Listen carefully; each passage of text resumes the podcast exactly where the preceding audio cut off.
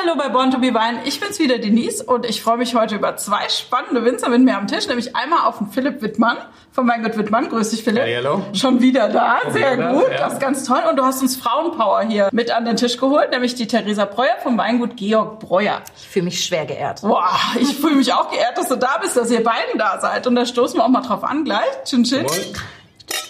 Tschüsschen. Wir haben was von der Theresa auch gleich im Glas, gell? Wie man augenscheinlich direkt sehen kann. Das erwartet ja keiner von uns. genau.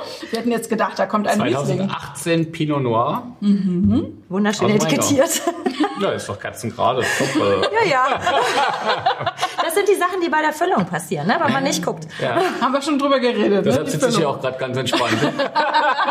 Ja, genau, weil du bist von der Füllung eigentlich heute für uns, bist du schnell mal von der Füllung weg zu Genau, Hause. Genau, genau. ja. Aber ist kein Problem. Ihr Also, füllt die Gutsweine, da warten wir alle schon drauf. Ja, da warten nicht, wartet nicht nur ihr sehnsüchtig drauf, also ich auch, weil irgendwie das Lager ziemlich leer war und es wird, glaube ich, spannend werden, wenn die 20er äh, auf der Flasche sind, weil es wirklich super lecker erneut ist und ähm, der Frühling kommt, definitiv. Und ähm, dann darf man auch wieder jungen Wein trinken. Oh ja, wir freuen uns drauf. Aber jetzt haben wir erstmal was von der Theresa im Glas. Spätburgunder, gell? Ja, Das vermutet man bei dir nicht Nee, tatsächlich. null. Ich hätte gedacht, das ist jetzt hier was Durchsichtiges im Glas.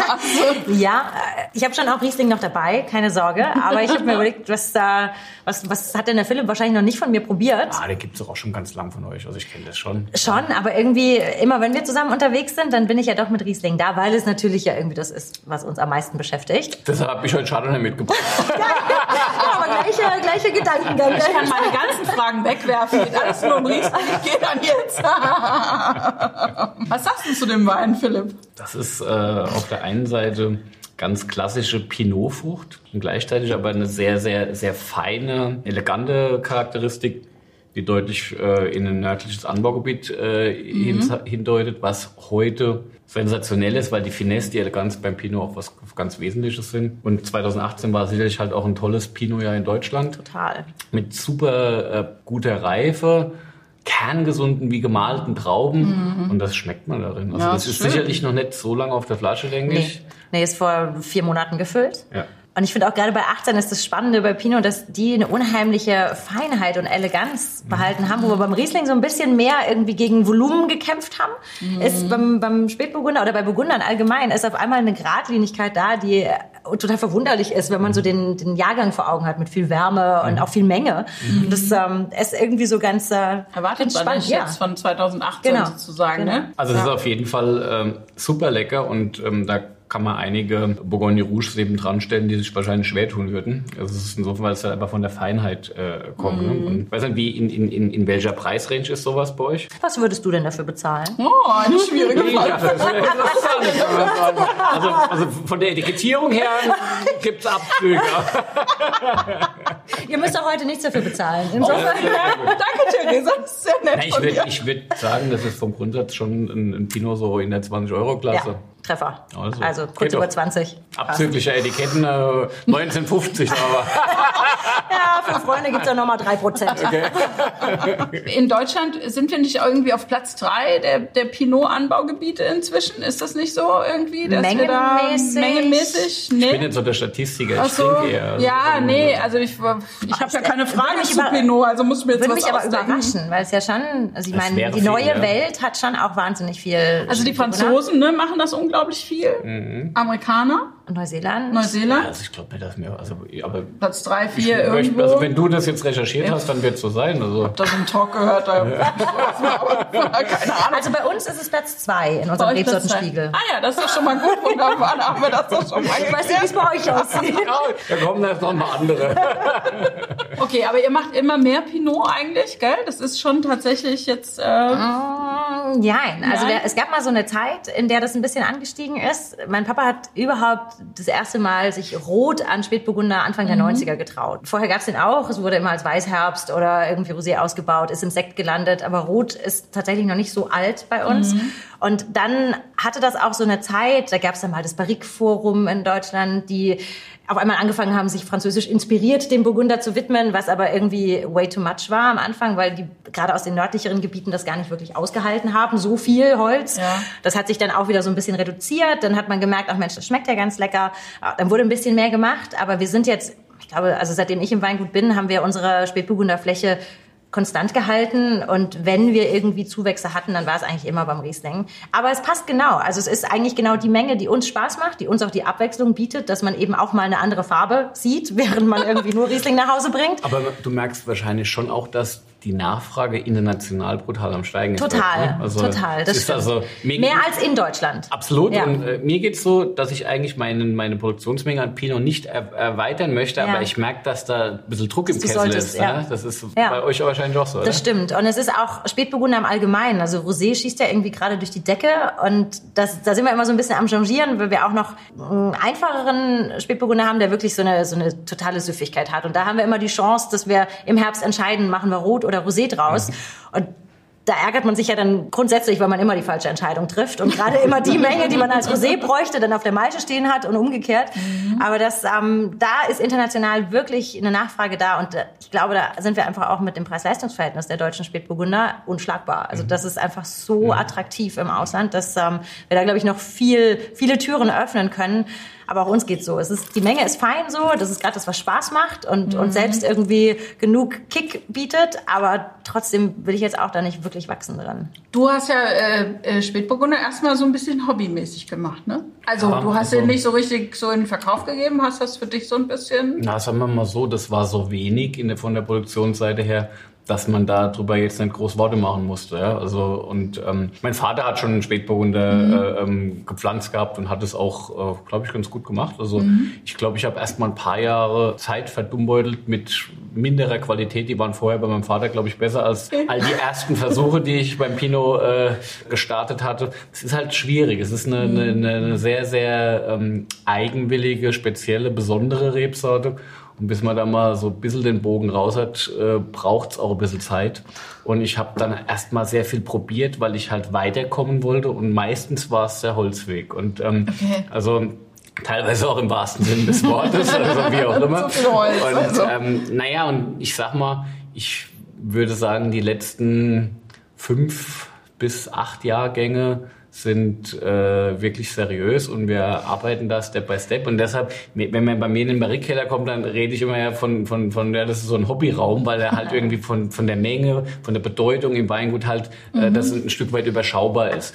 Es ist aber in der Tat ein äh, ganz äh, ernstzunehmendes äh, Thema bei uns im Weingut und mein Kellermeister, der Georg Rieser, ähm, hat da auch viel Input gegeben und mhm. ähm, äh, wir haben in den letzten Jahren, glaube ich, da auch uns wirklich gut weiterentwickelt und sind jetzt auf dem Weg, wirklich auch herkunftsbezogen das Thema Spätburgunder anzugehen. Also das Ziel ist langfristig auch tatsächlich irgendwann mal ein Spätburgunder großes Gewächs aus dem Gundersheimer Höllenbrand zu bekommen. Ähm, wow. Schauen wir mal. Also das ist aber einfach auch ein Projekt, was Zeit braucht, weil die Reben das entsprechende Alter haben müssen und wir denken da im Moment von Jahr zu Jahr. Ist aber ganz lustig, weil, weil du ja so Newcomer des Jahres dann quasi über den Pinot geworden bist, gell?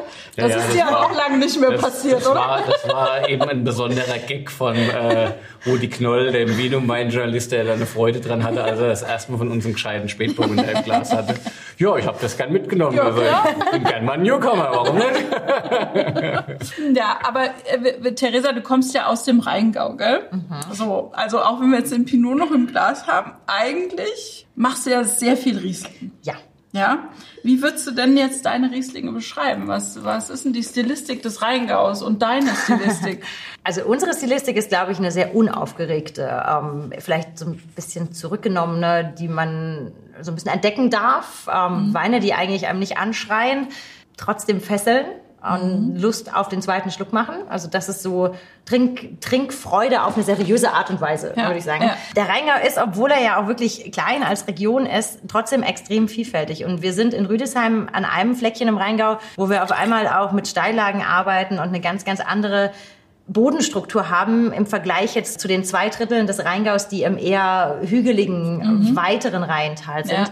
Und das sind dann schon ganz andere Weine. Deswegen würde ich sagen, die, die Mehrzahl der Rheingauer Rieslinge, die man sieht, ähm, sind schon ein bisschen opulenter als unsere, vielleicht auch ein bisschen mehr fruchtgetrieben. Mhm. Aber das liegt auch schlichtweg daran, dass es einfach hauptsächlich in einem anderen, in einem anderen wie Bereich ist. Man eigentlich, wenn man fruchtgetrieben ist, wird schon spannend werden. fruchtgetrieben, ich weiß nicht, ich bin's ja nicht.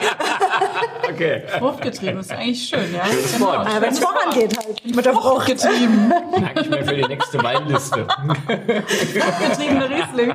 Okay, du schenkst uns jetzt mal Riesling auch Ja, ich dachte, wenn ihr über den Fruchtgetrieben. Nein, der ist ja gar nicht fruchtgetrieben. Die sind Ja, wobei, der kommt jetzt wieder aus Rauental. Jetzt Ah. wird es ja kompliziert. Wir haben ja Ah, unsere Weinberge nicht nur in Rüdesheim, sondern wir gehen ja auch so ein bisschen in, äh, ja, in, der, in der östlichen Ecke des Rheingaus fremd. Okay. Ähm, seit einigen Jahren mit unserem Ja. Und ich äh, dachte mir, dass wir da auch mal, auch mal heute Wobei das zugreifen. vom, vom Boden jetzt auch nicht ganz klassisch äh, mittlerer Rheingau wäre, ne? Also- Nee, das ist dann auch wieder die Ecke, ganz berühmt, Rauenthaler Beiken, ist ja auch Okay. eine historisch große Lage. Da ist so ein ganz, ganz eigenes Bodengeschehen nochmal. Da haben wir auf einmal auch einen Phylitschiefer, den sonst in dem hügelig, hügeligeren Part ja gar nicht gibt, wo es eigentlich dann mehr um Quarzit und Lössleben und in den Brunnenlagen um sehr mächtige Böden geht. Das ist nochmal so eine kleine Sonderform und da hat mein Papa glücklicherweise 1990 zuschlagen können und hat sich den, den Nonnenberg als Monopollage sichern können und das ist jetzt der kleine aus Rauental, der Ortsriesling. Boah, der duftet aber toll. Ja, ich dachte mir, ich Boah. bring mal einen Ortsriesling mit äh, zwei, drei Jährchen auf dem Buckel mit. Vor allem 2015er Jahrgang, ne? Also 2000 Den hattet ihr ja als, äh, Genau. als Berg Schlossberg. Ne? Berg Und Ich dachte mir, ich guck, ich guck 2015. mal, was der Ortswein da kann. Außerdem stand die Kiste so nah bei unseren Bauarbeitern im Keller, dass ich mir dachte, bevor die mir alles daraus klauen, bringe ich auch immer ein Fläschchen hierher. Jetzt ist das ja so, dass eigentlich gerade der Riesling, wenn man das so, also für mich als Verbraucher, vor allem der Riesling, der so aus dem Rheingau kam, hat ja so ein bisschen für dieses Vorurteil gesorgt, dass Riesling immer sauer ist. Ach Quatsch. Ach schon, weil wir ja, also wenn Nur hat, weil die Rheinhessen damals noch überhaupt keinen gemacht haben. Gen- vielleicht. Geht das jetzt schon los? Ein Hessenbäschig, ich werd verrückt. Ich habe mir auf dem ganzen Weg vorgenommen, nichts Negatives über den Rheingau zu sagen. Dann kommst du so. Das war jetzt ja nicht per se negativ. Ja, ja, ist okay. Ihr habt euch dem entzogen, dem Riesling ein schlechtes Image zu verleihen. Also wir haben, Jetzt immer, wir, also wir, wir haben immer Riesling, wir haben immer? Riesling gemacht. So ist es nicht. Also der Wein ist wunderschön und er hat, ist, er hat natürlich auch eine Säurestruktur, muss so so ein Wein haben, aber eure Weine sind ja nicht sauer. Aber früher waren, das muss man doch einfach mal Ja, festhalten, also viele ich- Rieslinge es- einfach sehr sauer. Ich glaube, man muss natürlich vom Grundsatz her sagen, das Thema klimatische Entwicklung ähm, ist, ja, ist ja bekannt. Ähm, und natürlich ist es so, dass insgesamt äh, Deutschland auf der Gewinnerseite bisher ist bei all der Klimaveränderung, weil wir jedes Jahr reife Trauben ernten. Ja. Und selbstverständlich war es in den 80er Jahren noch schwieriger, jedes Jahr wirklich ausgereifte Riesling-Trauben zu ernten. Egal ob im Rheingau, an der Nahe oder auch in Rheinhessen. Das waren andere Zeiten. Und nichtsdestotrotz gibt es auch aus diesen Jahren großartige Beispiele. Und da ist gerade Ihr Vater ähm, einer der Protagonisten, der immer zu nennen ist für das, was trockenen Riesling qualitativ hochwertig dann nach vorne gebracht hat. Das ist, glaube ich, in der Tat eine Sache, die so ein bisschen in der 80er Jahre wieder neu äh, wiederentdeckt wurde von so äh, nur ein paar wenigen Spitzenwinzern, die da ein Gefühl dafür hatten. Und äh, ganz klar hat man damals auch mit der Säure noch ein bisschen anders jongliert und teilweise auch bewusst diese knackige Säure im Wein gehabt. Das war auch in den 80ern mal in beim Riesling. ja, also ich weiß das auch bei, bei, Wurde gleich bei mit einer Nexium bei ähm, Abfüllungen in unserem Weingut, äh, Moorsteine aus den 80er Jahren, die waren schon auch teilweise brutal knackig, aber das, man, man, da war man stolz drauf, man wollte Okay, diese das Säure haben. Ja, ja. Und man ist aber auch mit einem anderen Konsumgedanken dran gegangen. Es galt ja auch damals nicht dieses, oh Gott, es scheint die Sonne das erste Mal, ich muss den neuen Jahrgang bringen. Richtig, das war ja. damals ja auch ganz anders. Also den Wein wurde schon auch eine andere Zeit gegeben, weil sie es verlangt haben und man hat sie sich aber dann auch genommen. Und so waren die Weine natürlich durch die klimatischen Gegebenheiten straffer, aber man hat sie auch dann entsprechend angenommen und eingesetzt. Also da hat man heute ein ganz anderes schnelllebiges Momentum, dass man irgendwie immer denkt, ich brauche frisch, ich brauche neu. Und dann wirken die Weine natürlich sauer, gar keine Frage. Riesling braucht dann eben seine Zeit. Also man hat die einfach länger im Weingut gelassen, bevor man sie verkauft Man hat. hat sie oft ganz äh, auch länger im Keller gelassen. Sowohl, Keller. sowohl im Fass als Okay. auch die Flaschenreife dann, bis es in den Verkauf ging. Und ich meine, es ist ja heute uns in, in, äh, und in dieser äh, Szene, wo hochwertige Weine getrunken werden, wieder ein großes Anliegen, das Thema gereifte Weine irgendwo mhm. mehr und mehr in den Vordergrund zu bringen, weil es einfach die, die, die bestmögliche Variante ist, wie man einen Wein äh, dann auch genießen kann. Aber die Zeit insgesamt ist natürlich brutal schnelllebig ja. und so wie ich eben schon sagte, naja, die jungen Zwanziger, ja. äh, die kommen jetzt auf die Flasche, es darf losgehen. Das ist heute das Konsumverhalten, dass man Wein fruchtintensiver, mhm. getrieben, fruchtgetrieben, äh, jung, jung äh, konsumiert. Ja. Da ist auch überhaupt nichts gegen zu sagen. Solange man äh, in dem Bereich der hochwertigen Weine nicht vergisst, dass das wichtig ist, dass es halt auch das Gereifte gibt. Das ist am Ende ähm, einfach ein Segen, wenn du dann jetzt einen Ortswein äh, äh, trinkreif ins Glas bekommst mhm. und ja. nicht die Fantasie haben musst, naja, der wird mal. Ja? Also das ja. ist halt, ähm, das ist ja immer das. Und ähm, wenn ich mein, mein, mein, mein Keller zu Hause so angucke, habe ich immer das Dilemma, dass ich schneller trinke, als ich einkaufe. Haben wir das nicht Also insofern, es muss mehr Wein gekauft werden. Aber der Rheingau ist traditionell auch ein Riesling-Gebiet, oder? Ja. Schon sehr lange. Ja, ja, ja, auf jeden Fall. Es hat sich, ähm, es war nicht so extrem immer, wie es heute ist. Es hat sich über die, über die Jahrhunderte entwickelt. Aber der Rheingau ist, ja, das Riesling, so ein bisschen das Riesling zu Hause. Also man mhm. spricht ja tatsächlich von von, der Riesling-Pflanzungsurkunde von 1435, glaube ich, bei Rüsselsheim. Mhm. Das Gut, wir waren halt ein bisschen früher in Worms-Feddersheim, etwa 30 Jahre früher. Herzlichen Glückwunsch. Ja. Insofern ähm, haben wir beide viel Story. Erwähnung in St. Georgenberg. Okay. Kann man gerne googeln. Okay. Aber gut, red ruhig weiter. Es fängt schon gut an mit euch zwei hier heute. Super. Ja, aber es gibt äh, im Verhältnis natürlich sehr viel Riesling im kleinen Rheingau. Ja, ja, okay. Ähm, wir können nicht so viel anderes so gut.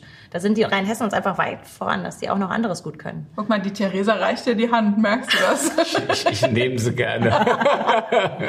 so, jetzt haben wir einen Riesling im Glas und haben dazu noch gar nichts gesagt. So richtig. Ja. Dann müsst ihr mal. Ich kann immer nur sagen, schmeckt mir, schmeckt mir nicht. Und? Es schmeckt mir sehr gut. Es duftet schon so toll. Das hat so, so, so, so Trockenobst, mhm. äh, ähm, Aromatik, so, so mhm. Aprikosen getrocknet oder sowas und ja. auch so ein bisschen Litchi oder so. Also das hat, hat schon, geht schon äh, in, eine, in, eine, in eine schöne, reife, teilweise fast tropische Charakteristik von der Frucht rein. Und dann kommt aber eine sehr junge, äh, weinige Säure die halt mhm. halt ein ganz, in ein ganz tolles Finish übergeht. Man merkt schon die Mineralien am Gaumen auch. Ja. Also das ist, ist ein Wein, der, der halt auch nicht aufhört, sondern der am Gaumen einfach noch ein bisschen weiter kitzelt und, und dann eben animierend ist. Ja? Also das ist, du hast halt einfach Bock auf den nächsten Schluck. Man, man, man trinkt, ja. Ja. ja. Das Problem mit dem nächsten Schluck ist ja so ein bisschen, das hatten wir ja auch schon mal, aber jetzt hier ist das ja ganz extrem. Wir haben das ja mit dem Berg Schlossberg da.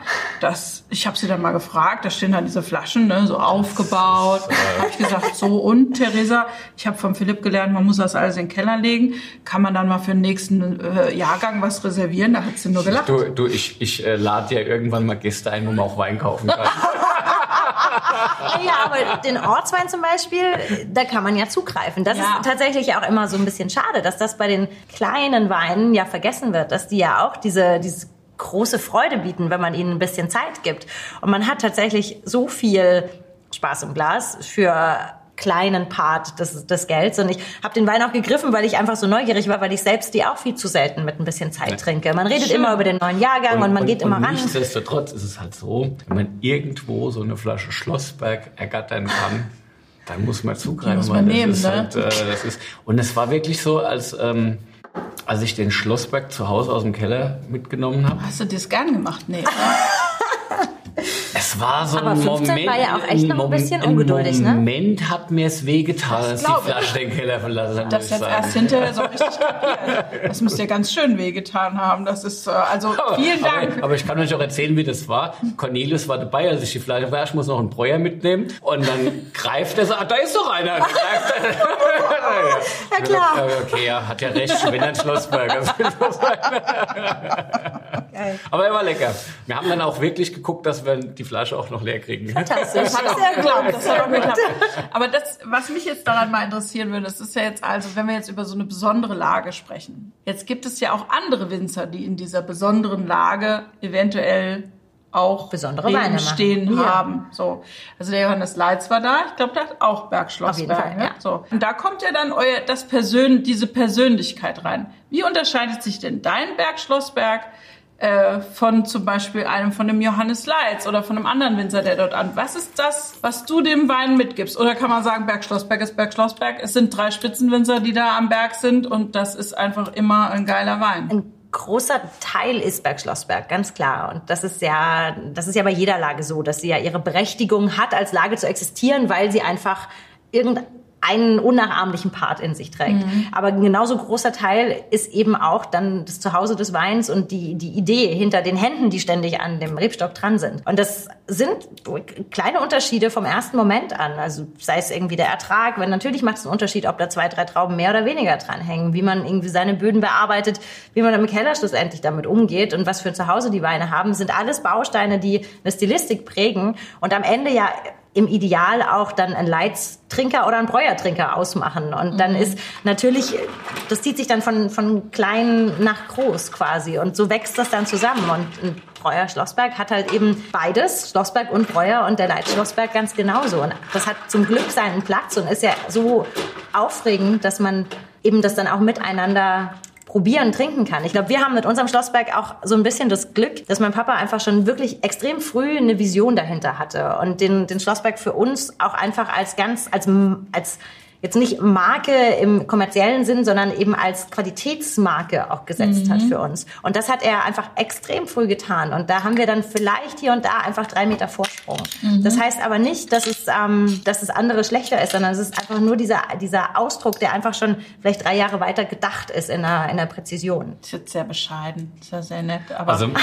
man, man dürfte es äh, in deinem Fall durchaus äh, vehementer sagen. Das Oder? denke ich schon. Also es gibt eigentlich nichts Originaleres als ein Breuerwein äh, äh, generell, weil es vom Stil her schon sehr, sehr eindeutig ist. Also Breuer steht schon für eine sehr eigenständige äh, Weinstilistik und Weinkultur und dann eben mit diesem Zusatz, dass dann noch diese Lagenunterschiede so schön rausgearbeitet werden.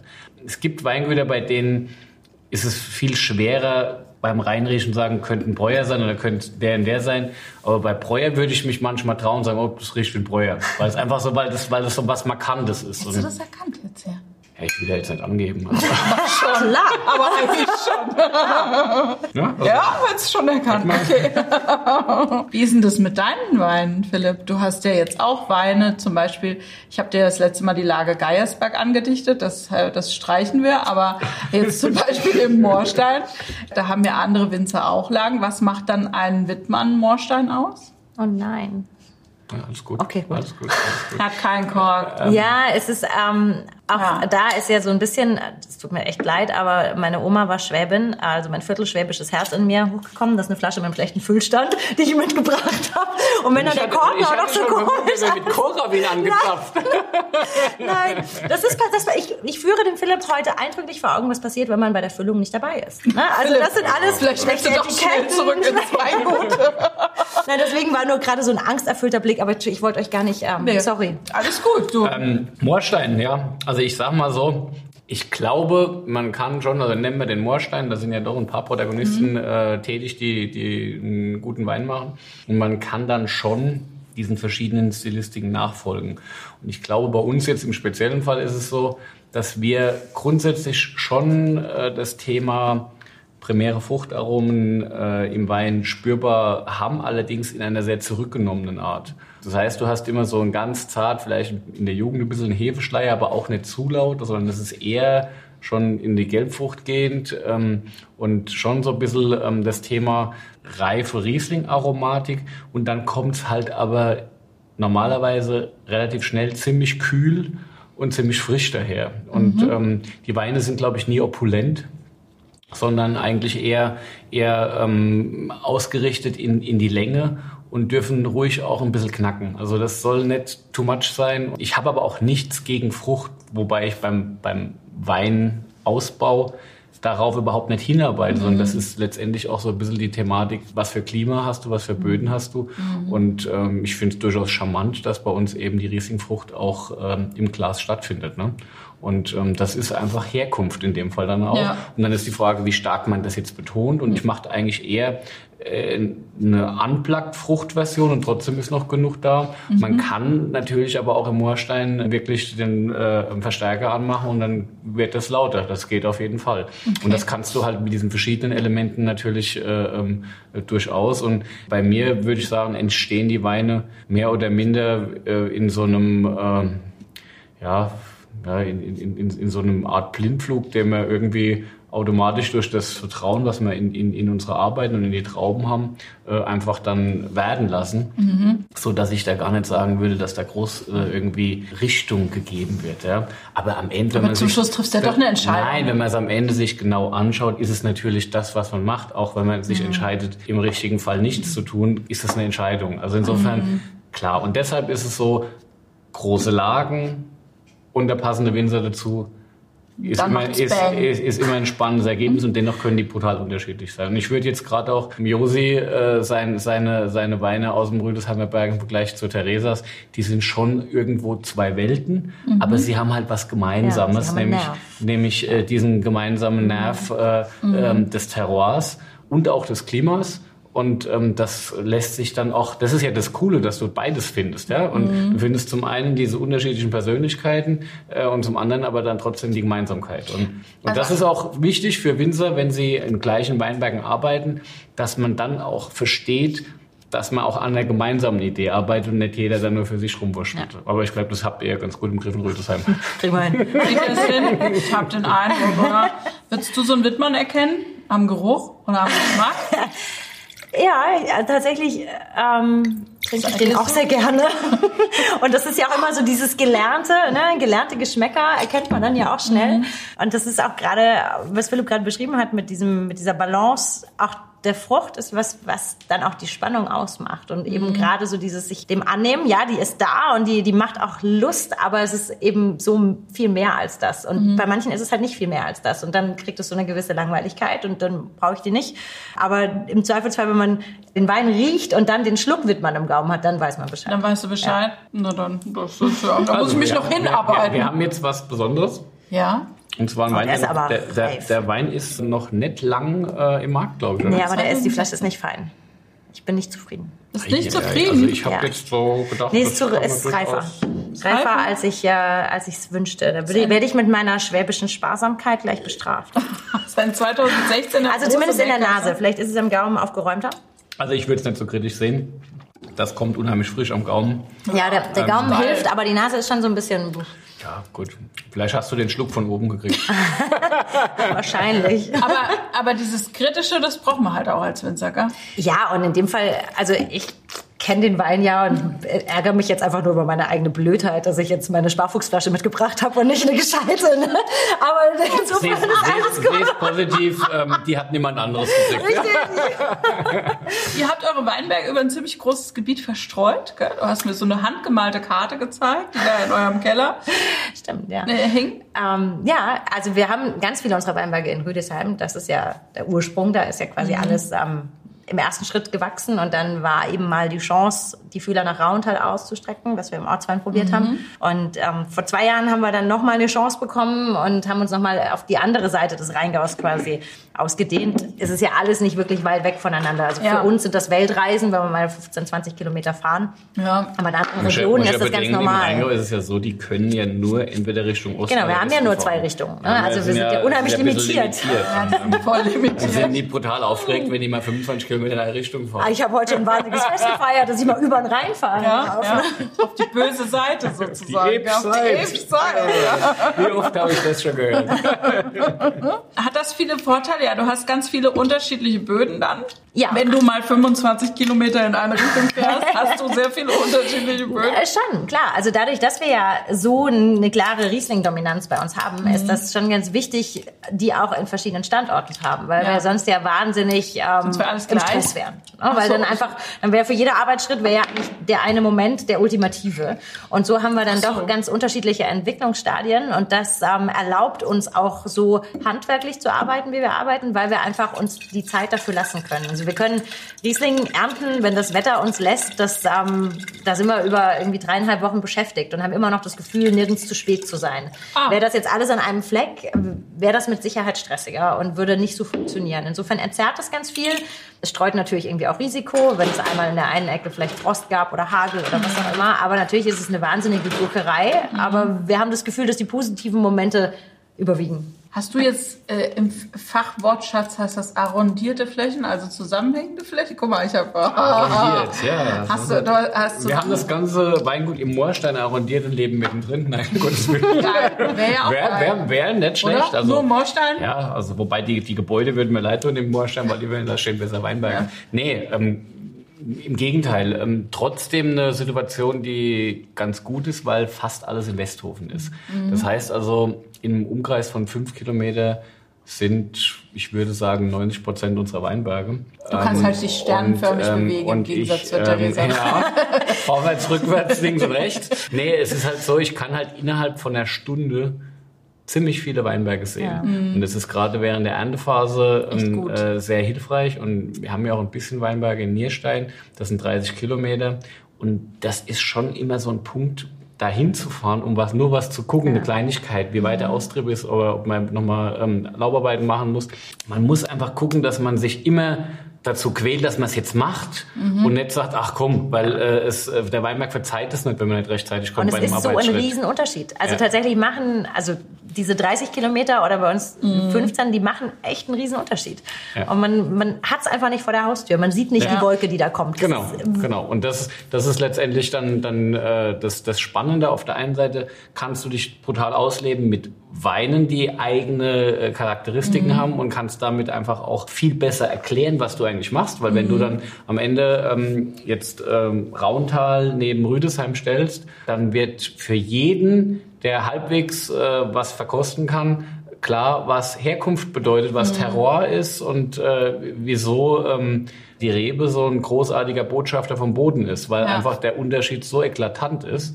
Und das ist für uns Winzer eine, eine, eine riesen äh, eine tolle Chance, einfach unsere Arbeit auch zu dokumentieren in dieser Unterschiedlichkeit. Das ist auch mit einer der Gründe, warum ich in Nierstein äh, äh, Riesling habe, weil ich einfach mich brutal freue, diese sehr eigene Stilistik von Nierstein einfach neben meine Westhofener Weine zu da stellen. bist du aber noch nicht lang, oder? Seit 2014. Ach krass. Am Roten Hang? Oder Also ich wo? weiß doch nicht alles. Nee. Aber du hast schon eine Frage gestellt. Das habe ich noch. Das, die sind so rar, die Weine, oder? Es ist tatsächlich nicht wirklich so viel Wein, was da entsteht. Ja. Also ähm, wir haben äh, in, als erste Lagenweine ja die nach äh, den Orten genannten Weine von Gundersheim, Westhofen und Nierstein. Und ähm, da ist eben Nierstein aus den Lagen Ölberg und Orbel.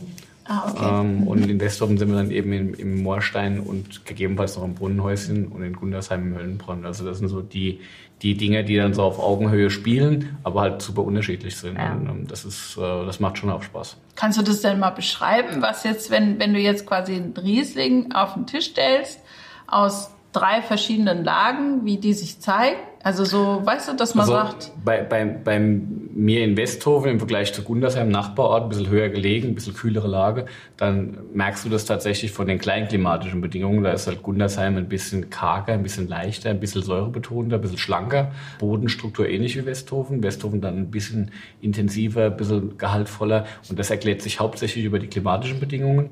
Wenn du dann den dritten, den Nierstein äh, mit reinnimmst, der hatte auch ein ganz anderes Mundgefühl, ganz andere Aromen, die im Vordergrund stehen, weil das eben auf dem roten Tonschieferboden wächst und das ist überhaupt nicht vergleichbar mit dem, was Kalkstein verursacht an Arom Aromatik. Und das ist dann halt die Show zu sagen, okay, hey, es ist nicht äh, Winzerhandwerk an sich, sondern es ist Herkunft, die sehr, sehr stark äh, das beeinflusst. Und kommen wir zurück äh, zu Theresa.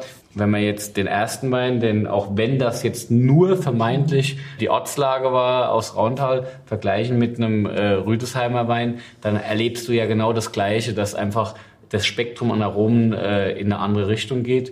Und zwar bei beiden Weinen ganz klar diese ganz klassische Bräuernase da ist, die so ein bisschen ähm, ja, jetzt versuche ich es doch mal zu beschreiben, so, so, so ein bisschen ganz zurückhaltend sagt, ja, ich habe auch Frucht, aber die zeige ich euch noch nicht.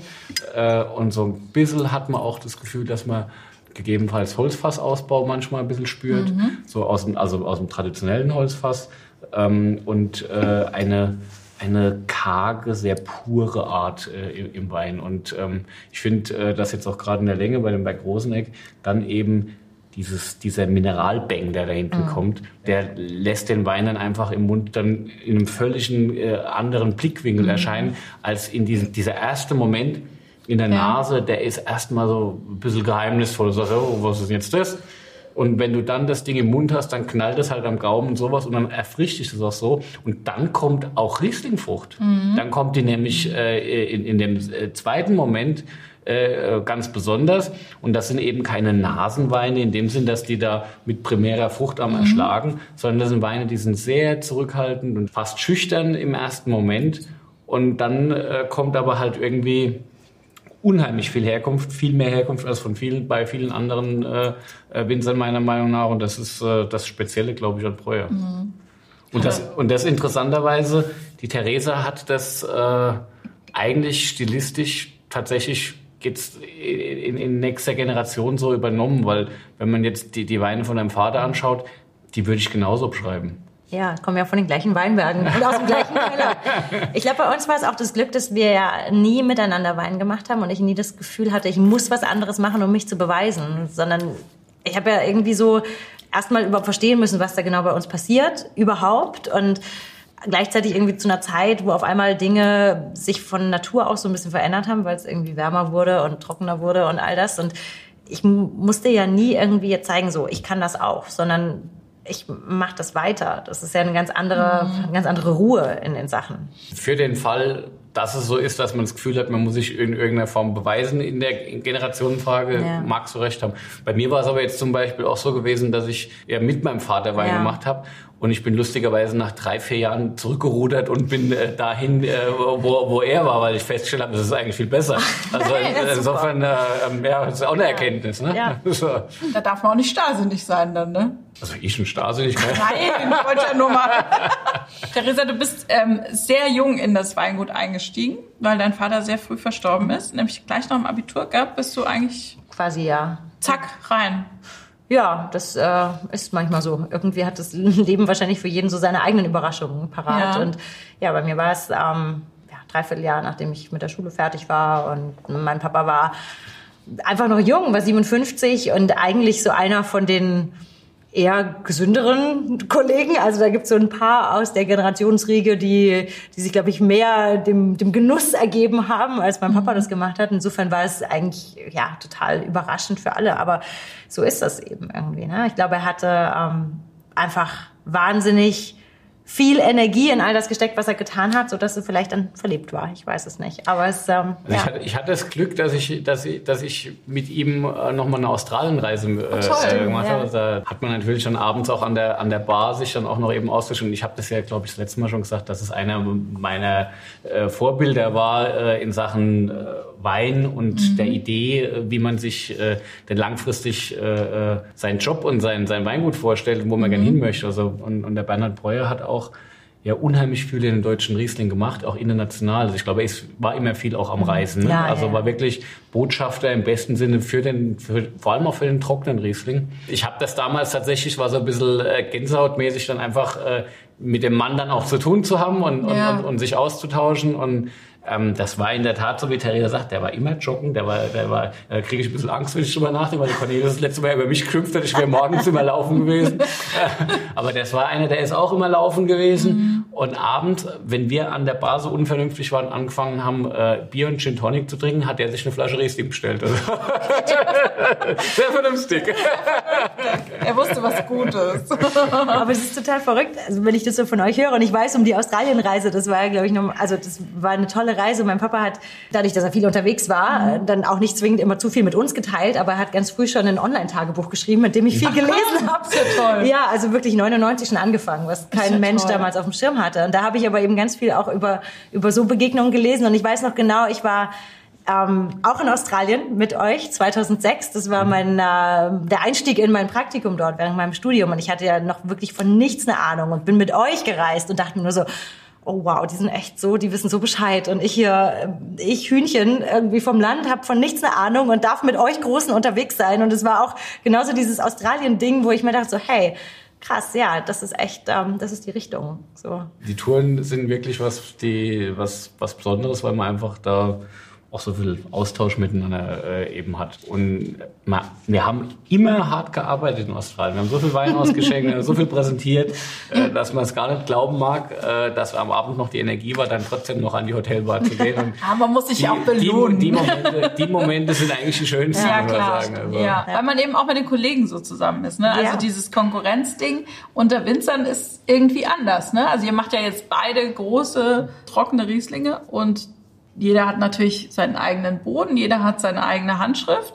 Trotzdem seid ihr ja irgendwie auch Konkurrenten, weil die, weil die, die sich für einen Nee, sind guten, wir nicht. großen Riesling Sind interessieren, wir nicht. Ich Der glaub- braucht beide im Keller. Ich, ich, ich, glaub, ich, nein, ich glaube, ich glaub, dass es tatsächlich so ist, ähm, dass äh, die unterschiedlichen Regionen so unterschiedliche Charakteristiken, Betonungen, Ausprägungen haben, dass das ähm, nicht äh, im Wettbewerb steht. Also es gibt natürlich, also wenn ich jetzt die Pfälzer und die Rheinhessen nehme, das ist näher beisammen in der Regel. Und da die Rheingauer, gell, die sind ganz weit weg. Stilistisch Die kommen ja auch an die Rheinhessen nicht dran, ne? stil- Stilistisch ist es einfach anders, ne? Ja. Und, ähm, und insofern ist es tatsächlich so, wenn man sich dann mal das heute in der Welt anschaut, wie funktioniert es denn mit den hochwertigen Mhm. Rieslingen? Die Freaks, die Riesling importieren, man muss sagen Freaks, weil es ist nach wie vor eine Nische in der Mhm. Welt. Also machen wir uns nichts vor, das ist so. Aber die Freaks, die, die Spaß an Riesling haben, die schauen alle, dass sie eben auch dieses Portfolio sich aufbauen mit den Unterschieden. Ja? Die wollen einen Rheingau, die wollen Rheinhessen, die wollen einen Pfälzer, die wollen einen Mosel und die Ist auch wollen geil, wenn du es gegeneinander probierst eigentlich. so, und, ja. und das ist eine Welt, wenn du in die eintauchst, ähm, dann die lässt dich auch nicht los. Und das kannst du natürlich fortspinnen, dann auch äh, mit Rieslingen aus anderen Ländern. Also ähm, Stichwort Österreich, vornehmlich Wachau, Kremstal, Kanntal. Ins Elsass kannst du gehen, da ist es spannend. Und auch in der neuen Welt, also da haben gerade wir in Australien, Stichwort, wieder auch viel probiert. Und du hast ja dort auch eine Zeit gearbeitet. Das ist schon auch nochmal anders. Ne? Absolut, absolut. Und es ist ganz witzig, ich war gestern Abend oder gestern Nacht in einem äh, Videopodcast von Amerikanern, die ähm, auch das Thema Riesling hatten und es waren zwei amerikanische Riesling-Produzenten da und die haben dann auf den, äh, auf den Tisch gebracht, dass es wirklich innerhalb der Riesling-Produzenten weltweit irgendwie was gibt, was alle Freunde, zu allen zu Freunden macht und alle an einem Strang ziehen lässt. Und das ist, glaube ich, das merken wir jedes Mal, wenn das Riesling-Symposium ist, sei es jetzt in, in Deutschland oder in Amerika oder in Australien, dass es so eine Verbundenheit unter den Riesling-Winzern gibt, weil wir, wir sind ja doch, wir, wir führen ja so eine kleine Freakshow auf. Ne? Also es ist ja nicht so, dass die ganze Welt... mir Es gibt, es gibt Nein, sogar manche, die haben, die haben äh, St. Pauli-Shirts an. Das sind aber nur die von der anderen Seite des Rheins. Aber es, es, es ist eine ganz eigene Winzerwelt. Und ich glaube, Ja. wir sind so klein in der Wahrnehmung. Wir sind ja nicht die, die auf den großen Wellen reiten. Aber die Wellen, die wir reiten, sind, sind die, die irgendwie so das Herz berühren. sind halt und das, hochexklusiv, Und die das Wellen, die verbindet reitet, tatsächlich oder? total und macht uns nicht zu Konkurrenten. Okay, das ist doch schön. Unterschreibe ich. Oder, oder schreibst So, du und jetzt super. Chardonnay, oder wie? So, ja. Mensch, ihr seid schnell heute, mein Lieber. Entschuldigung, aber ich bin mit mir gefällt meiner jetzt gerade nicht, deswegen wie was anderes. Sie will lieber deinen Wein trinken. Das haben wir hier häufiger übrigens. So, aber jetzt nochmal zurück. Die meisten Weingüter sind ja so ein bisschen ländlich. Du bist jetzt in der Stadt Rüdesheim mittendrin. So In der zwischen Großstadt, würde ich sagen. Großstadt Ja, Rüdesheim. bedenken, ja, also. Und auf der anderen Seite des Rheines, müssen wir auch nochmal sagen. Aber also in der Großstadt Rüdesheim und gegenüber ist ein Hotel und da ist irgendwie um die Ecke ist die Apotheke und so. Also bist schon so, also Drossel, Drosselgasse ist jetzt nicht so weit weg.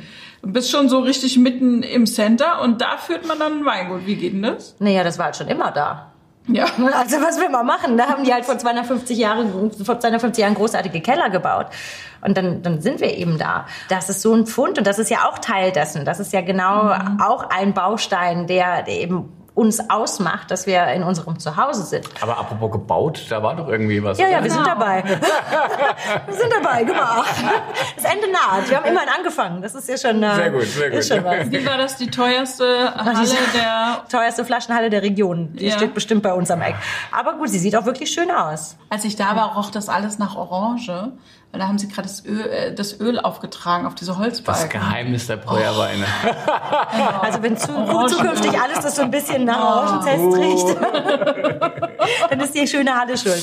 Also, aber ihr seid eben so richtig so an der Verkehrsstraße. Ich habe erstmal gedacht, boah, wo parke ich denn hier und so. Also es ist jetzt schon.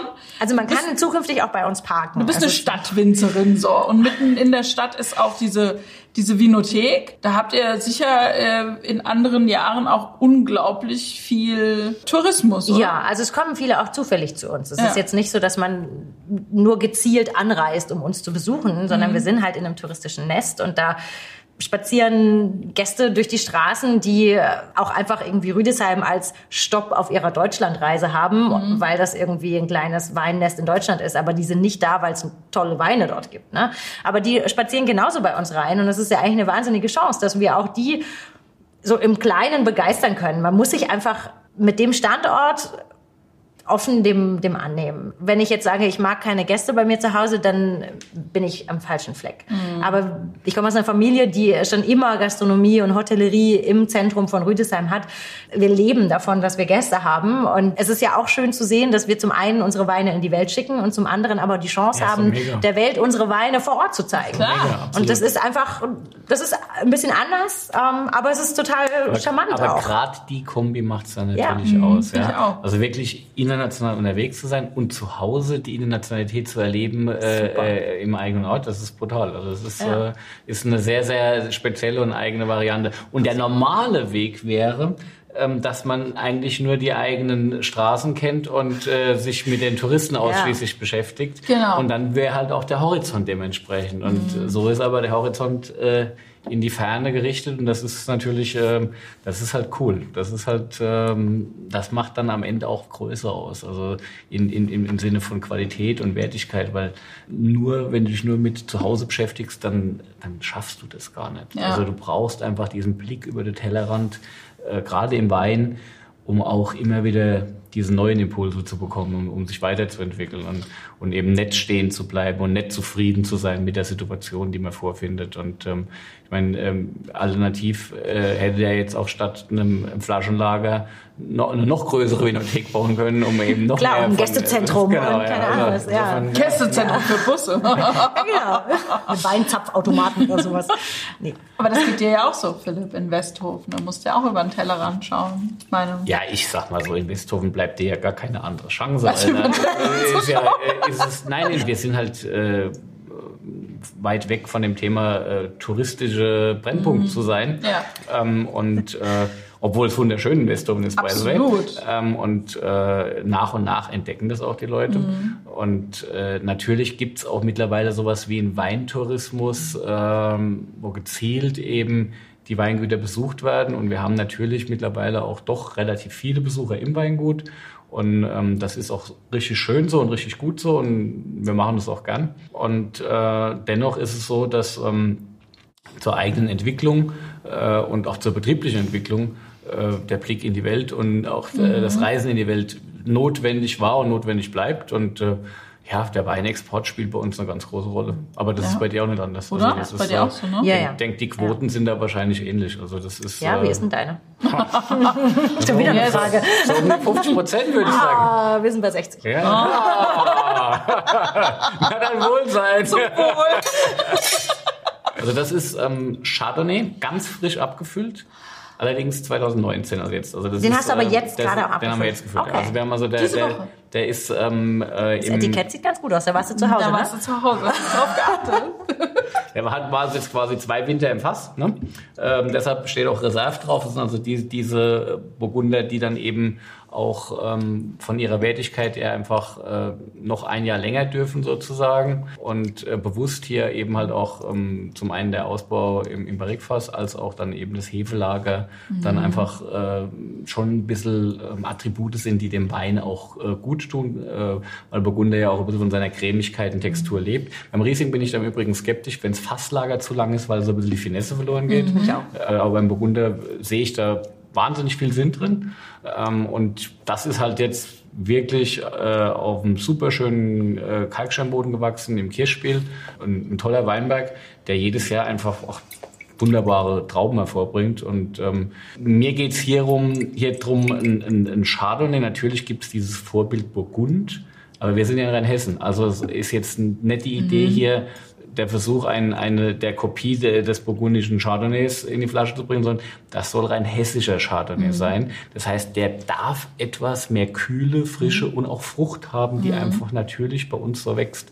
Ich habe da relativ lange gebraucht, bis ich das akzeptiert hatte, weil ich habe natürlich diesen burgundischen Vorbild lang nachgeeifert und war nie ganz zufrieden, weil du musst bei uns im Chardonnay die Frucht fast totprügeln, dass sie, dass sie wirklich weggeht. Also da musst du wirklich dann mit harten Bandagen Wie arbeiten. Macht man das?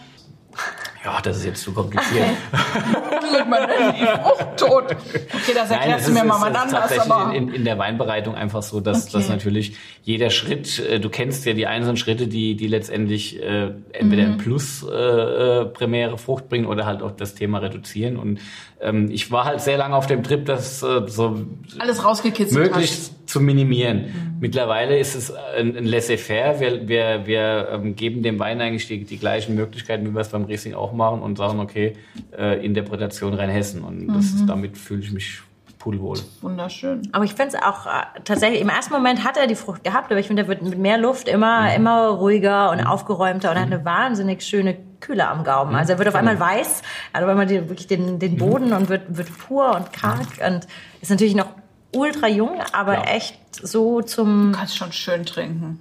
Ja, ja, ja. 19 kann man ja eh so schlotzen, ne? Also 19 hat irgendwie schlotzen, so, das so, ist ein, so ein guter Begriff. Ich finde ihn sehr aufgeräumt und sehr. Also es ist halt pur. Das, ja, das Pure ist immer das, was, was, was, wo ich am meisten Spaß dran habe. Und ähm, ich glaube auch, dass das ein Langläufer wird. Also das wird sicherlich ein, ein ähnlicher Entwicklungsbogen haben wir jetzt so ein, ein großer Riesling, der braucht mhm. auch diese Zeit. Der Gaumen ist im Übrigen sehr vergleichbar äh, mit unserem Kirschspiel Riesling Gaumen. Und das also, ist so abgefahren, dass ja, irgendwann ja.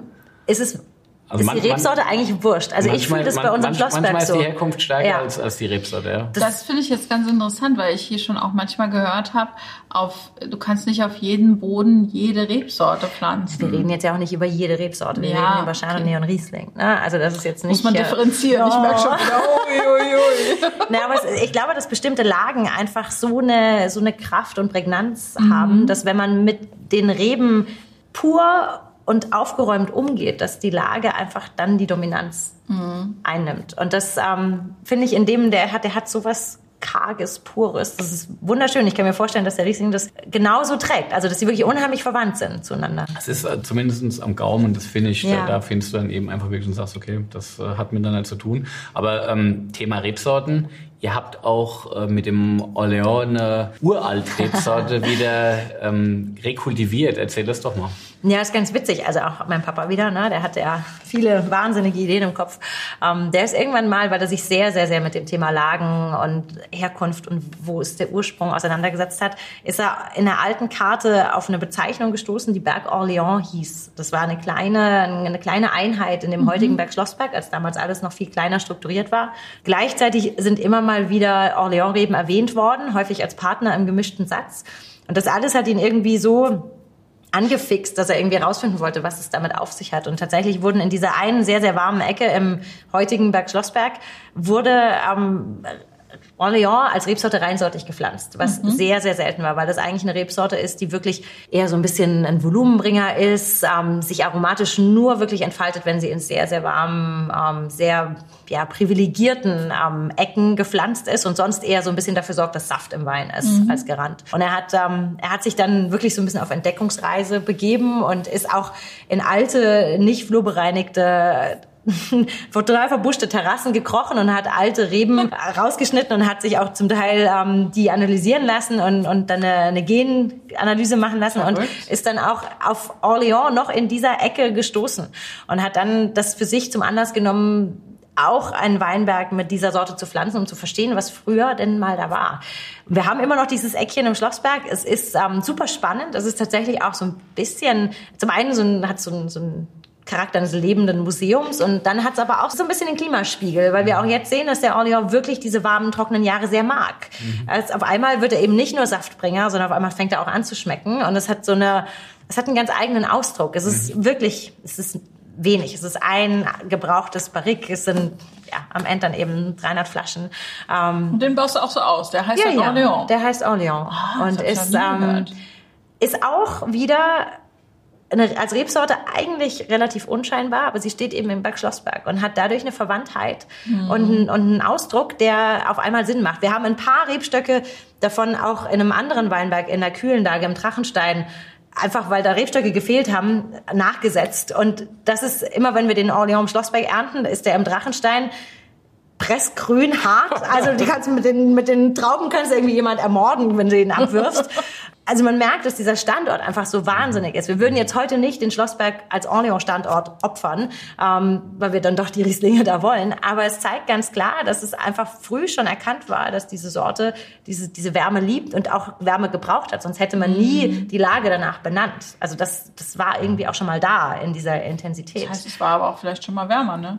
Ja. ja, Orléans seit 350 Jahren in der Region mhm. nachweislich gepflanzt. Also es ist eben schon eine längere Zeit, in der man auch mit der Sorte gespielt hat. Ein super schönes Extra. Das ist auch wieder sowas, da kann man mal reintauchen, mal wieder ganz anders denken mhm. und ist auch jedes Jahr aufs Neue irgendwie mit, mit einem weißen, mit einem weißen Blatt Papier ausgestattet, weil man hat ja nicht wirklich eine Referenz. Man arbeitet ja nicht wirklich auf den Geschmack eines Orléans hin, mhm. sondern man probiert mit der Rebsorte die Lage zu verstehen. Kannst. Ja, genau. okay. Als du jetzt in dieses Weingut eingestiegen bist, notgedrungen, sage ich mal. Dankbar. Da, dankbar, aber ja. Aber da hast du ja auch noch nicht alles gewusst. Und dein Vater hat jetzt so großartige Weine gemacht und trotzdem lief dieser Übergang so wunderbar. Wie hast du das denn hingekriegt? Ich glaube, mein Papa hat großartige Weine gemacht, weil er fantastische Lagen hatte und die richtigen Menschen, die das mit ihm gemacht haben. Und die waren ja beide noch da, die Weinberge und die Menschen.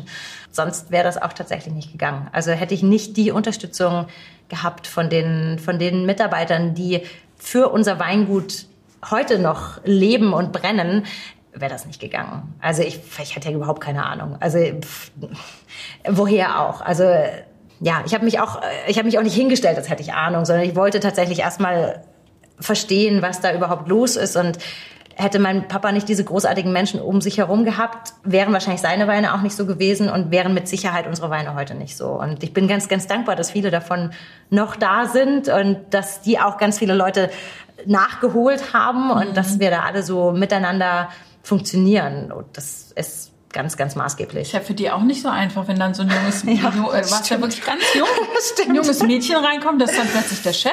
Ja, und das weiß eigentlich nichts, wenn ich das so sage. ist richtig, das ist richtig. Ja? ja, es war auch so, dass meine Familie, die ja alle nicht im Weingut gearbeitet haben, also mein Papa war der Einzige aus der Familie, der im Weingut gearbeitet hat. Meine Familie wollte mich aber erstmal wegschicken. Ähm, ich glaube nicht, weil sie mich zwingend loswerden wollten, ich hoffe es, aber weil sie so ja, mir einfach das Gefühl kompletter Freiheit geben wollten, dass jetzt nicht irgendwie das Der notwendig ist. Genau, ja. ja. Die, die Mitarbeiter bei uns im Weingut waren aber irgendwie so total aufgeschlossen und die wollten auch, und ich fand es das super, dass ich einfach irgendwie da war und dass sie mir auch so ein bisschen ihre Welt erklären konnten und mhm so hat ich auch, also ich musste mich eher gegen meine Familie wehren, dass ich zu Hause bleibe, als gegen die Mitarbeiter, um mir dort meinen Platz einzuräumen. Ja, das zeigt aber einfach von wahnsinniger Größe meiner Mitarbeiter, dass sie einfach bereit waren, auch mich irgendwie da abzuholen in diese Welt. Und gleichzeitig waren sie, glaube ich, auch ganz dankbar, dass überhaupt jemand sich ihnen annimmt und jetzt nicht irgendwie von außen vielleicht der Geschäftsführer da reingesetzt wird, der jetzt denkt, jetzt krempeln wir den Laden mal um. Ne? Und könntest du einen Jahrgang nennen, wo du das Gefühl hattest, angekommen zu sein? Das erste Mal so ein bisschen das Gefühl zu haben, zu verstehen, dass ich irgendwie weiß, wo ich, wo ich bin, war 2008. Gelbes Etikett Schlossberg, ja. das ist, das ja. ist ja? Genialer Das war das, ich habe ihn komplett gesoffen. Ich habe also, ich habe hab, hab, hab der Therese da einige Flaschen äh, äh, abgeschwätzt, sage ich mal, aber sie sind alle getrunken. Aber ja. es ist äh, großer das, Wein. Das war das Erste. Also, lustigerweise habe ich an meinen ersten Herbst null Erinnerung. Also mein Papa ist zu viel gestorben und ich war im Mai und ich war habe dann 2004 im Oktober mein Studium angefangen und war den ganzen Herbst zu Hause und ich weiß nichts. Mhm. Also es ist komplett weg. Also für mich ist das erste Jahr 2005, an das ich mich erinnere, mhm. dieses Jahr 2004 existiert nicht. Ich habe keine mhm. Ahnung, was wir da gemacht haben. Wein. Aber wie, weiß ich nicht. Und 2005 war die erste Erinnerung, aber ich war total überfordert, weil es einfach so, so viel war. Und dann kam dieses furchtbare Jahr 2006, mhm. ähm, was im Nachhinein betrachtet unheimlich großartig für mich war, weil ich ganz viel gelernt habe, weil ich ganz viel falsch gemacht habe und ganz viel irgendwie ähm, ja, überhaupt nicht wusste. Und auf einmal kam das Wetter im Herbst und es hat wahnsinnig geregnet. Es wurde alles faul innerhalb von weniger Tage und Riesling sah aus wie Grauburgunder und oh, Säure ist flöten gegangen. Es war alles die Hölle.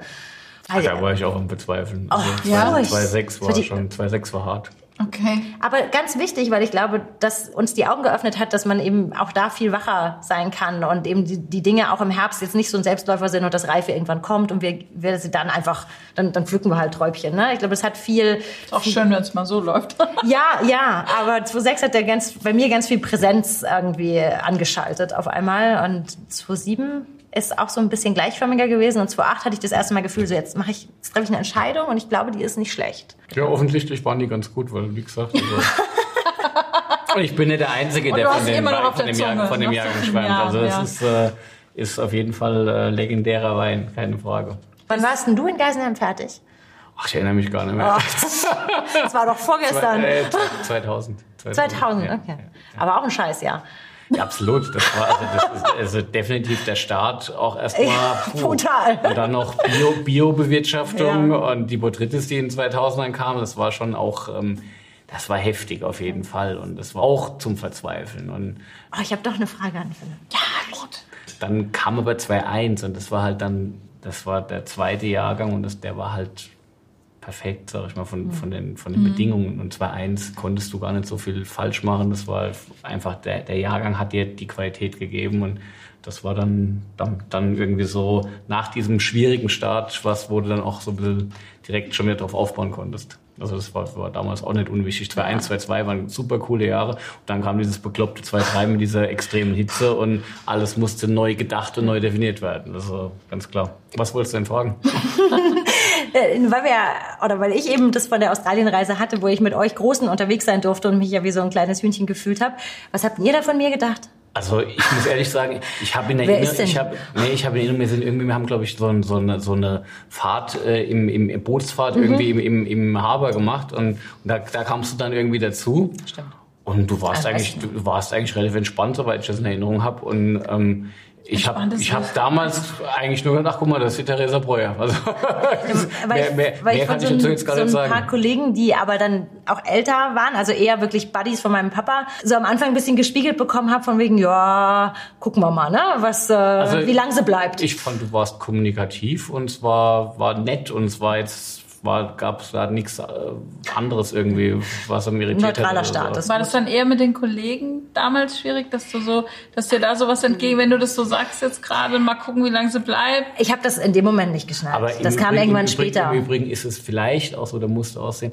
Ich war ja im Prinzip damals auch noch einer von denen, frisch. von, von denen Junge, Ja. ja. wo da, da waren diese ganze, diese ganze Ja. Mhm. Hautdegen, äh, die den deutschen Wein gerockt haben, äh, äh, zusammengehockt. Und ich war eigentlich so das neueste Sammlerobjekt von Patrick im Sortiment. Ja. Und äh, ja, also. ja. Damals habe ich das nicht mitgekriegt. Aber es ist dann schön, wenn, wenn man dann so eine, so eine erste Einschätzung ja irgendwie auch revidieren kann. Ich glaube, da trinken wir noch mal drauf. Der Philipp hat zwar nichts Ja, mehr, aber die Mädels stoßen schon mal an.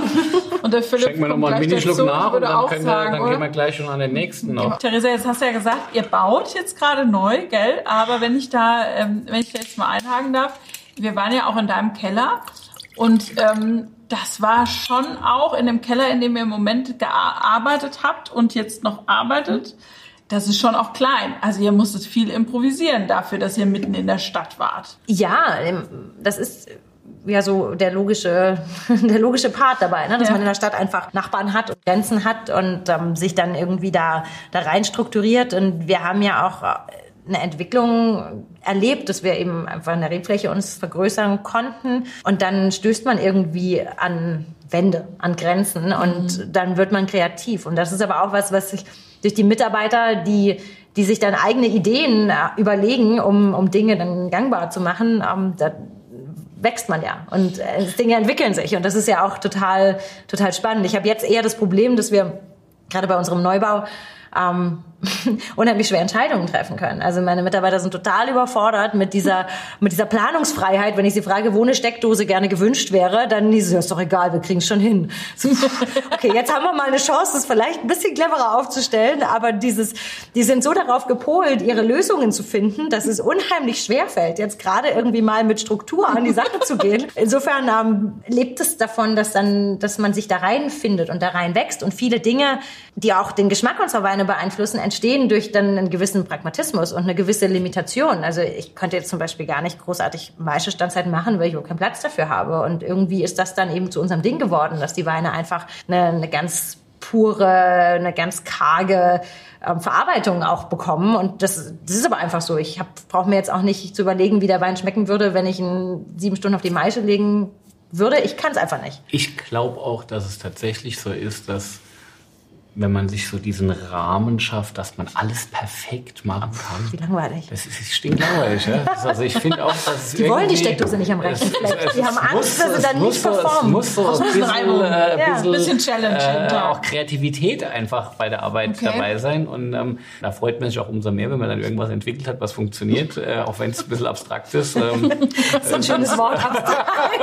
das ist gut.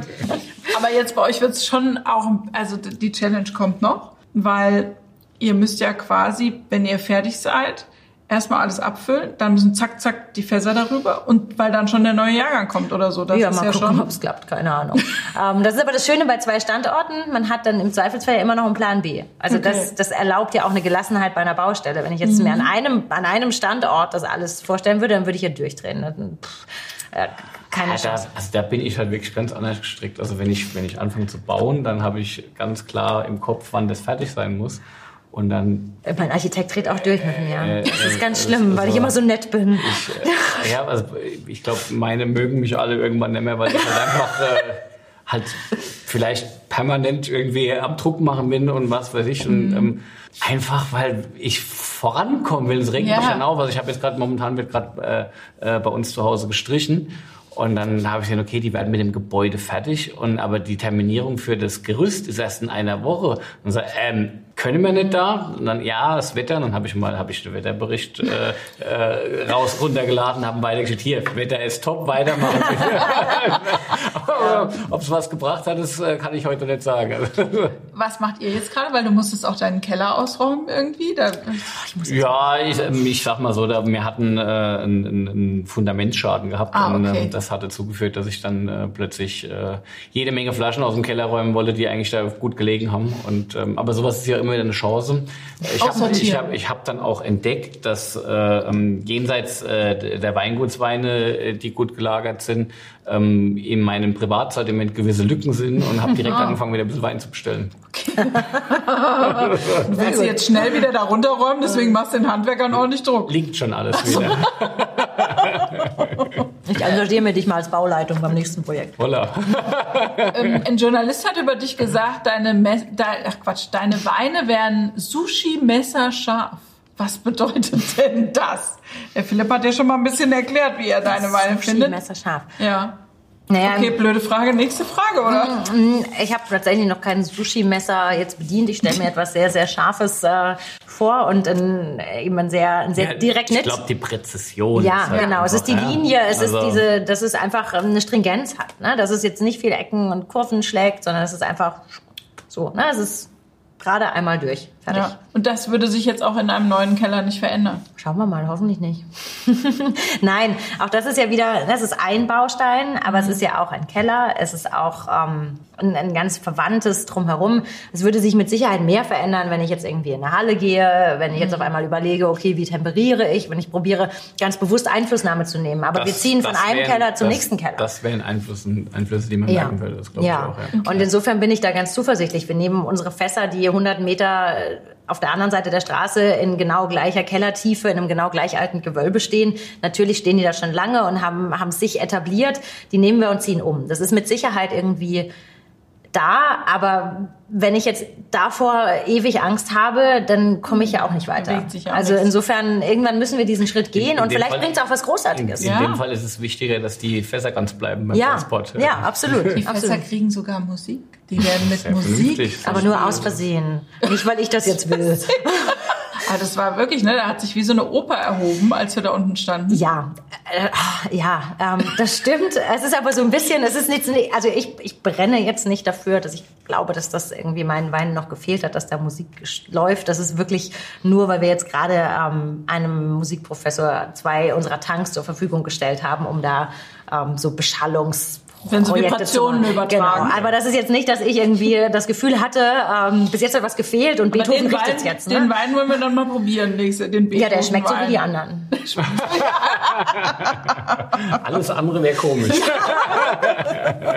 Jetzt haben wir ja vorhin schon über diese besonderen Lagen gesprochen und darüber auch, dass die sehr schnell ausverkauft sind.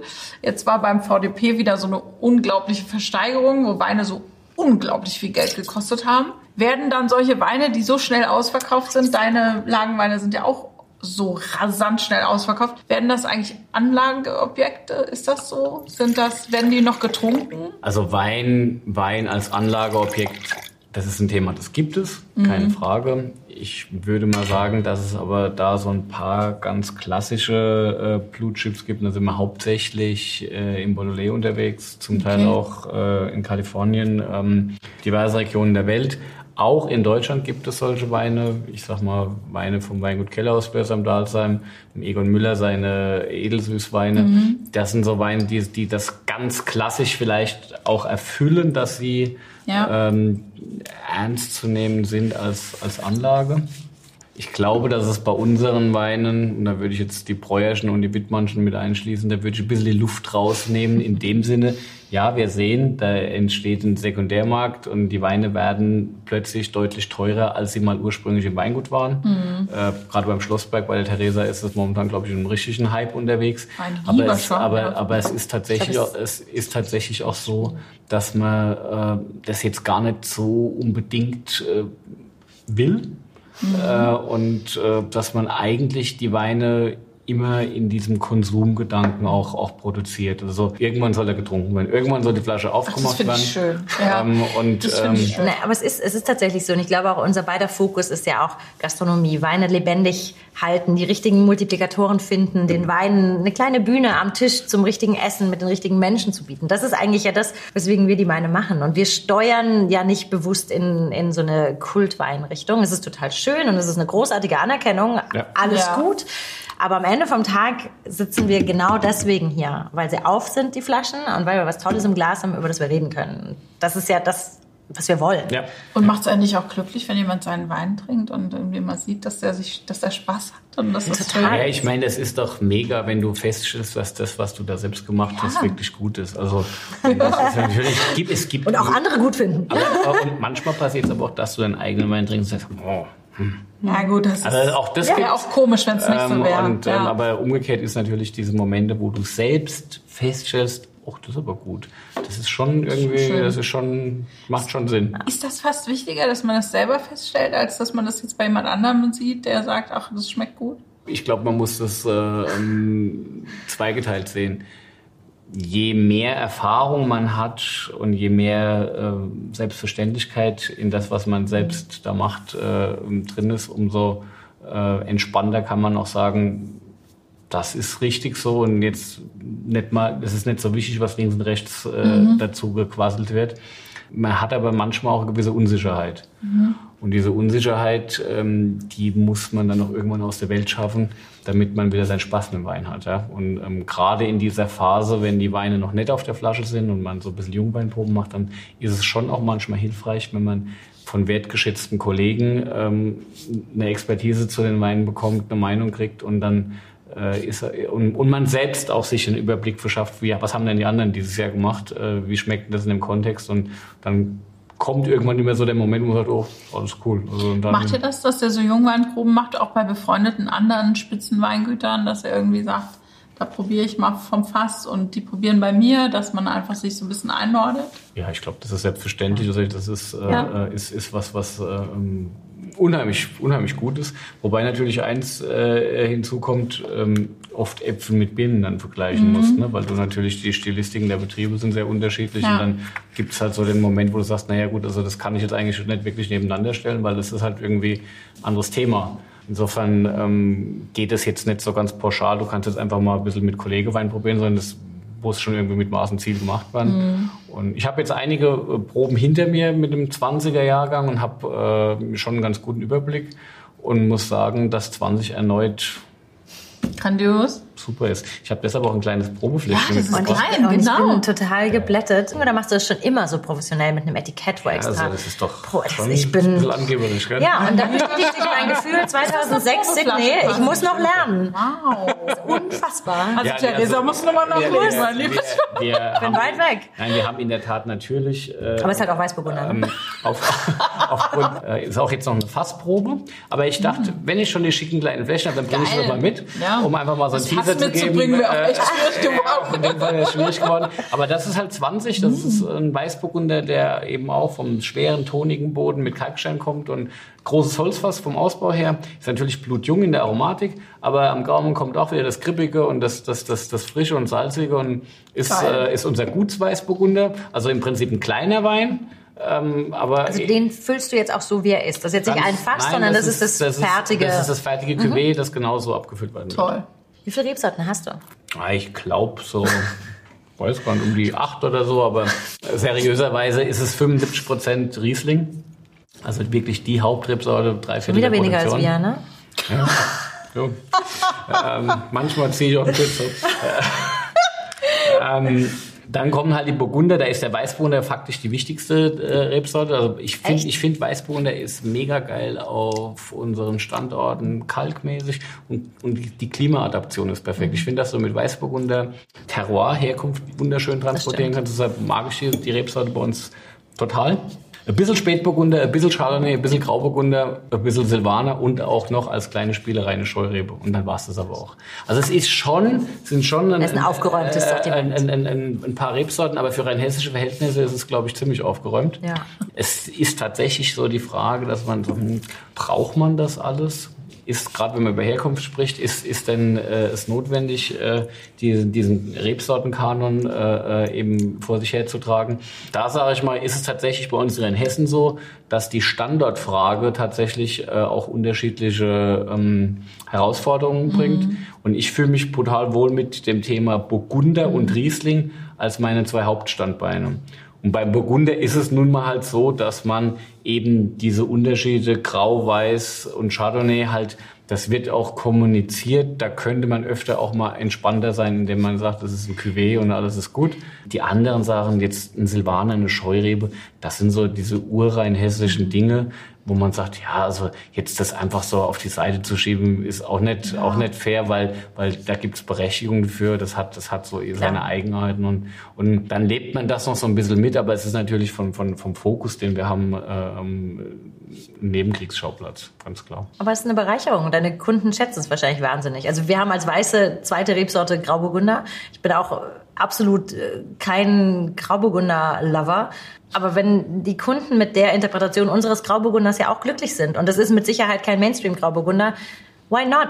Ne? Also er ist ja da und er hat auch seine Wurzeln, hat auch eine gewisse Historie. Ne? Das, kann nicht alle alles Schlossberg Winzer- sein. Dass alle Winzer sich immer für den Grauburgunder entschuldigen. War keine Entschuldigung, es war eben eine, die Eigenart. Ne, weil du sagst, du bist selber. Ja, also ich, also ich finde hab auch Weißburgunder zum Beispiel tausendmal spannender als Grauburgunder. Wir haben ihn aber einfach nicht in unseren Weinbergen. Also so, wir haben so wenig da, also wir haben Mini-Part Weißburgunder. Es Also ist wir werden, so. um, um das Thema Rebsorten dann abzuschließen, werden wir am Schluss heute noch Vielleicht mal habe ich noch eine Frage. Ja, ich sagen. Ich habe gesagt, um das Thema Rebsorten abzuschließen, habe ich am Schluss dann noch mal eine andere Rebsorte heute Abend, im, oder heute Abend Mittag hier Ja. im Programm. Oh, da freue ich mich schon drauf. So, aber jetzt erstmal schnell Fragerunde, pass acht. Theresa, mit welchem Wein verführst du deinen Freund? Bin ich jetzt auch mal gespannt. Ich auch.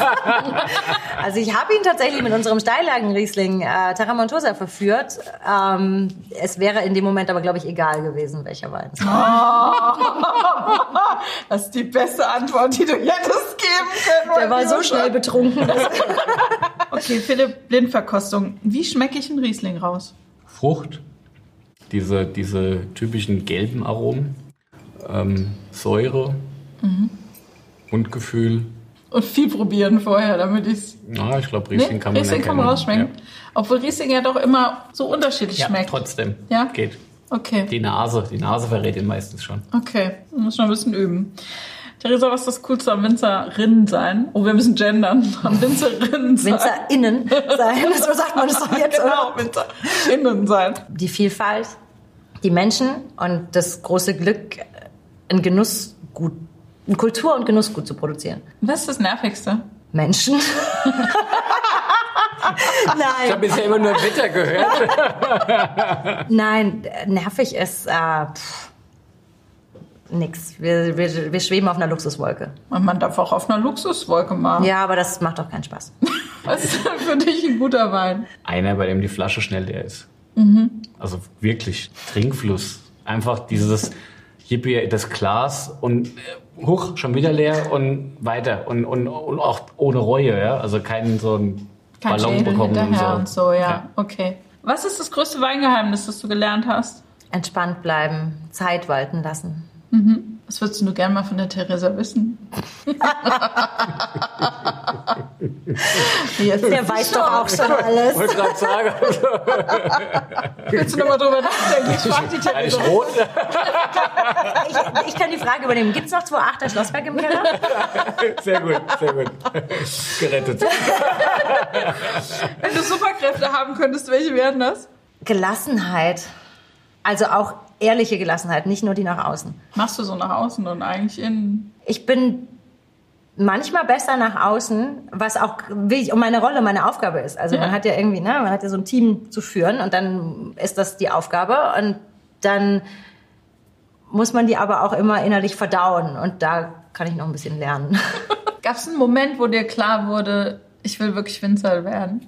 Ja, da war ich, glaube ich, so sechs, sieben Jahre alt. Hast du im Traktor gesessen oder? Ja, irgendwie war das alles faszinierend. Also ich habe Ja? das als, als Bub, wenn, wenn, wenn du anfängst zu kapieren, was da eigentlich passiert, mir hat es gefallen von Anfang an. Also es ist wirklich, es ist, es klingt so sau doof, aber es ist halt wirklich so, ich wollte das schon immer. Nie in Frage gestellt und nie drüber gerätselt, ob es Alternativen gegeben hätte. Ich wollte das, was ich heute mache, schon immer machen. Das ist doch toll, eigentlich auch. Ja. Lebst deinen Traum. Ja, ist so. Andere wollen Feuerwehrmann werden und werden es nie. Und Ja, du? Also wie gesagt, ich, beim Fußball hat es halt nicht so geklappt, aber das hätte ich zwischendrin noch mitgenommen, aber na gut. drei Jahre so Überflieger Lassen wir gemacht. das Thema. Okay. Was sind die drei Sachen, ohne die ein Winzer nie sein, ohne die eine Winzerin nie sein kann? Wein, Champagner und dann vielleicht doch irgendwie auch noch Wetter. Gibt es Arbeiten, wo, die du nicht so magst beim Weinmachen? Wo Ja, natürlich, klar, es gibt jede Menge eklige Arbeit. Also ich muss ehrlich sagen, was, ich, was wirklich furchtbar anstrengend ist, ist das sogenannte Ausbrechen. Das heißt, Triebe, die am Stock wachsen und nicht dahin gehören, Mhm. die werden dann im Frühjahr eben entfernt. Und das ist so eine Arbeit, wo man die ganze Zeit gebückt läuft. Aber findest du das nicht total befriedigend? Oh, ich finde, das ist Horror. Also Aber ich bin find halt auch kleiner, Ausbrechen- ne? Ausbrechen, Ausbrechen ist wirklich, das ist sowas, boah, das ist so kein Nee. Spaß. Ja. Also es gibt diese, es gibt diese vereinzelten Arbeiten, wo ich sage, boah. Und ich muss auch sagen, ich bin jetzt auch nicht der große Traktorist. Also mir geht's auch so, wenn ich jetzt dann auf, auf diesen hochtechnisierten Traktoren sitze und äh, äh, da unterwegs bin, dann äh, ist es für mich auch so, dass ich froh bin, wenn ich äh, ähm, das hinter mir habe. Also es ist jetzt auch nicht unbedingt so mein ist Job. nicht so dein Ding. Was machst du dann besonders gerne? Was ist so. Ja, also es ist zum einen dieses, dieses ganze strategische, dieses planerische, die Idee, wie was sich entwickelt. Und ähm, ich liebe die Erntezeit, draußen im Wingert sein, Trauben probieren bis zum Umfallen, permanent unter Strom stehen, zu entscheiden, was geerntet wird, wie geerntet wird, was zu tun ist im nächsten Schritt. Dieses ganze organisatorische drumherum, dass irgendwo jedes Rädchen ins nächste greift. Das ist eigentlich, das, das ist die geilste Zeit im Jahr. Und das, äh, also ich habe früher hab ich immer gesagt, ich brauche einen zweiten Herbst äh, und habe tatsächlich halt auch so über so ein Thema irgendwie äh, ähm, Down Under oder so noch einen Herbst irgendwo mitzumachen, Beratung, irgend sowas. Aber mittlerweile muss ich sagen, ich bin froh, dass ich das äh, nicht angefangen habe, weil ich glaube, heute wollte ich es in dem Sinne so nicht mehr. Aber es ist trotzdem so, dass wenn ich merke, der Sommer neigt sich dem Ende entgegen, da gibt es ja auch so ein bisschen den, die, Weh, die Wehmut, dass das jetzt so vorbei ist und so. Und eigentlich für uns Winzer auch eine schöne Phase. Die Weinberge sind fertig äh, und es könnte theoretisch eine kleine Pause entstehen.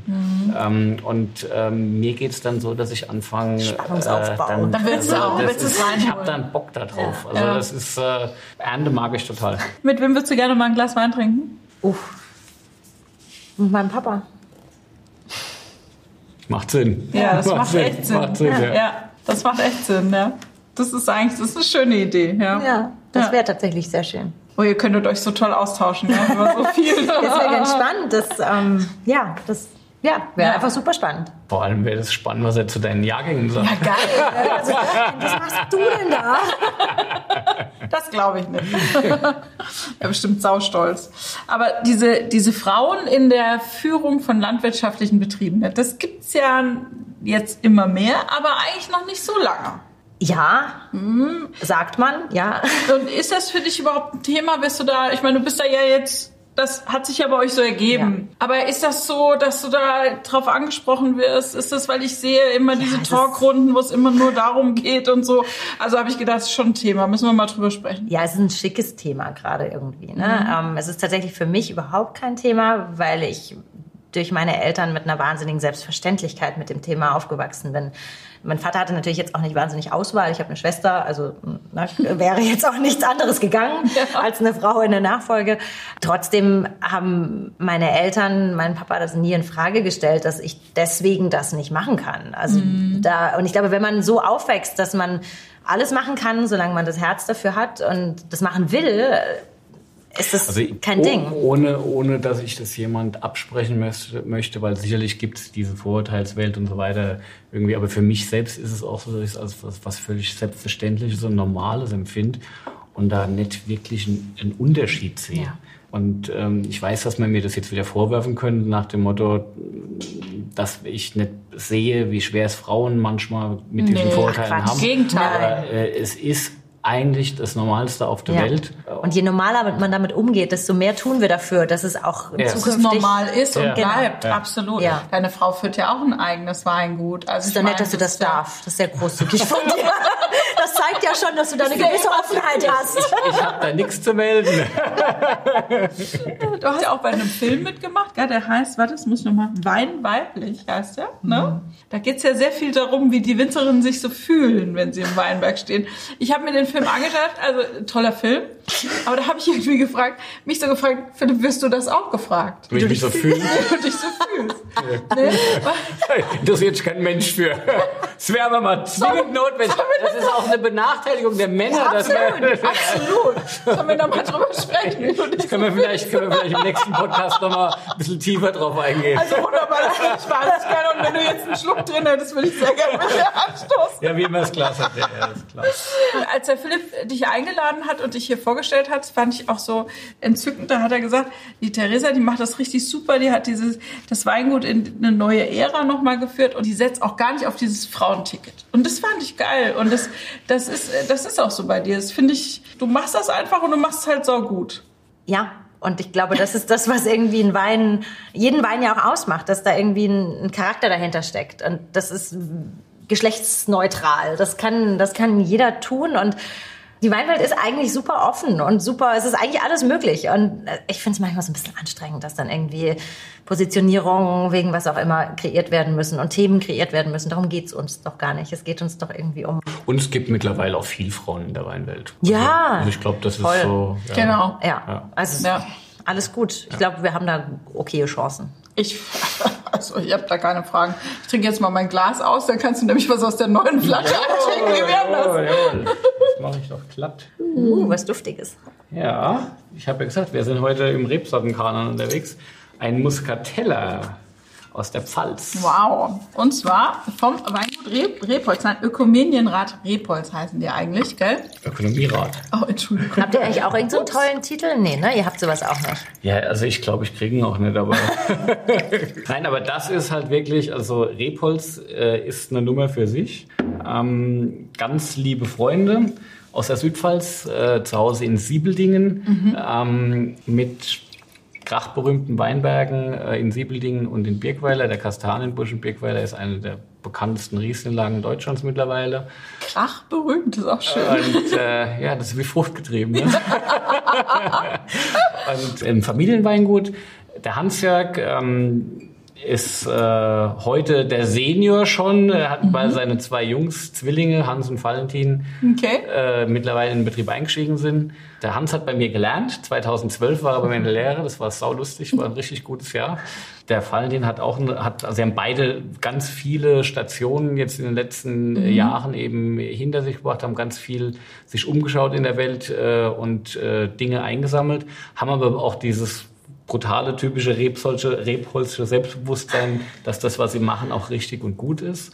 Also das hat alles äh, Struktur. Es gibt äh, so ein bisschen ja auch so eine fast eigene äh, Rebholzsche Gesetzgebung, was so gewisse Dogmen sind in der Weinwelt. Und das, bezieht sich, und das bezieht sich sehr stark eben auf einen sehr natürlichen äh, Anbau mhm. und Ausbau. Es ist ein ganz, ganz besonderes Weingut, was auch sich erlaubt, ähnlich wie Breuers, ähm, eigenwillig zu sein.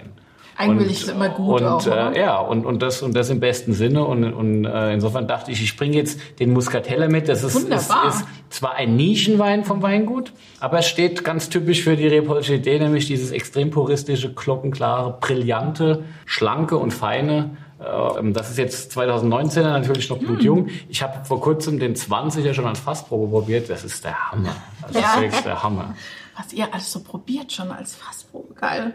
Theresa, und was sagst du zu dem Wein? Total cool, weil ich extrem wenig Muscatella trinke, um mich habe. Das ist irgendwie wirklich immer, hat für mich so einen wahnsinnig exotischen Charakter als Rebsorte und sie ist es einfach auch. Und trotzdem merkt man immer, wenn man sowas probiert, ist einfach eigentlich nur lecker. Und Ach, sowas ja, ja. zum sich so reintrinken und ist, äh, man, oh, es ist eigentlich blöd, dass man dem nicht mehr Platz einräumt. echt klar wie Gletscherwasser ja, und dann total. Kommt, und dann diese Aromatik rein und wie gesagt, also die Jungs kommen, Hans und Valentin. Ich ähm, freue mich drauf. Und, hey. ähm, bist du der Senior am Tisch? Also bist du jetzt auch wahrscheinlich. Vielleicht bin ich auch die Seniorin. ich freue mich jedenfalls drauf, aber vorab mal vielen lieben Dank, Theresa, dass du bei uns warst. Hast du noch irgendeine Frage an Philipp? Nee, jetzt, jetzt bin ich. Komm, jetzt raus damit. Nee, okay. Dafür, dass ich schon deine Fragen beantworten ja. Wunderbar. Gut gemacht. Also vielen, vielen Dank und bis zum nächsten Mal.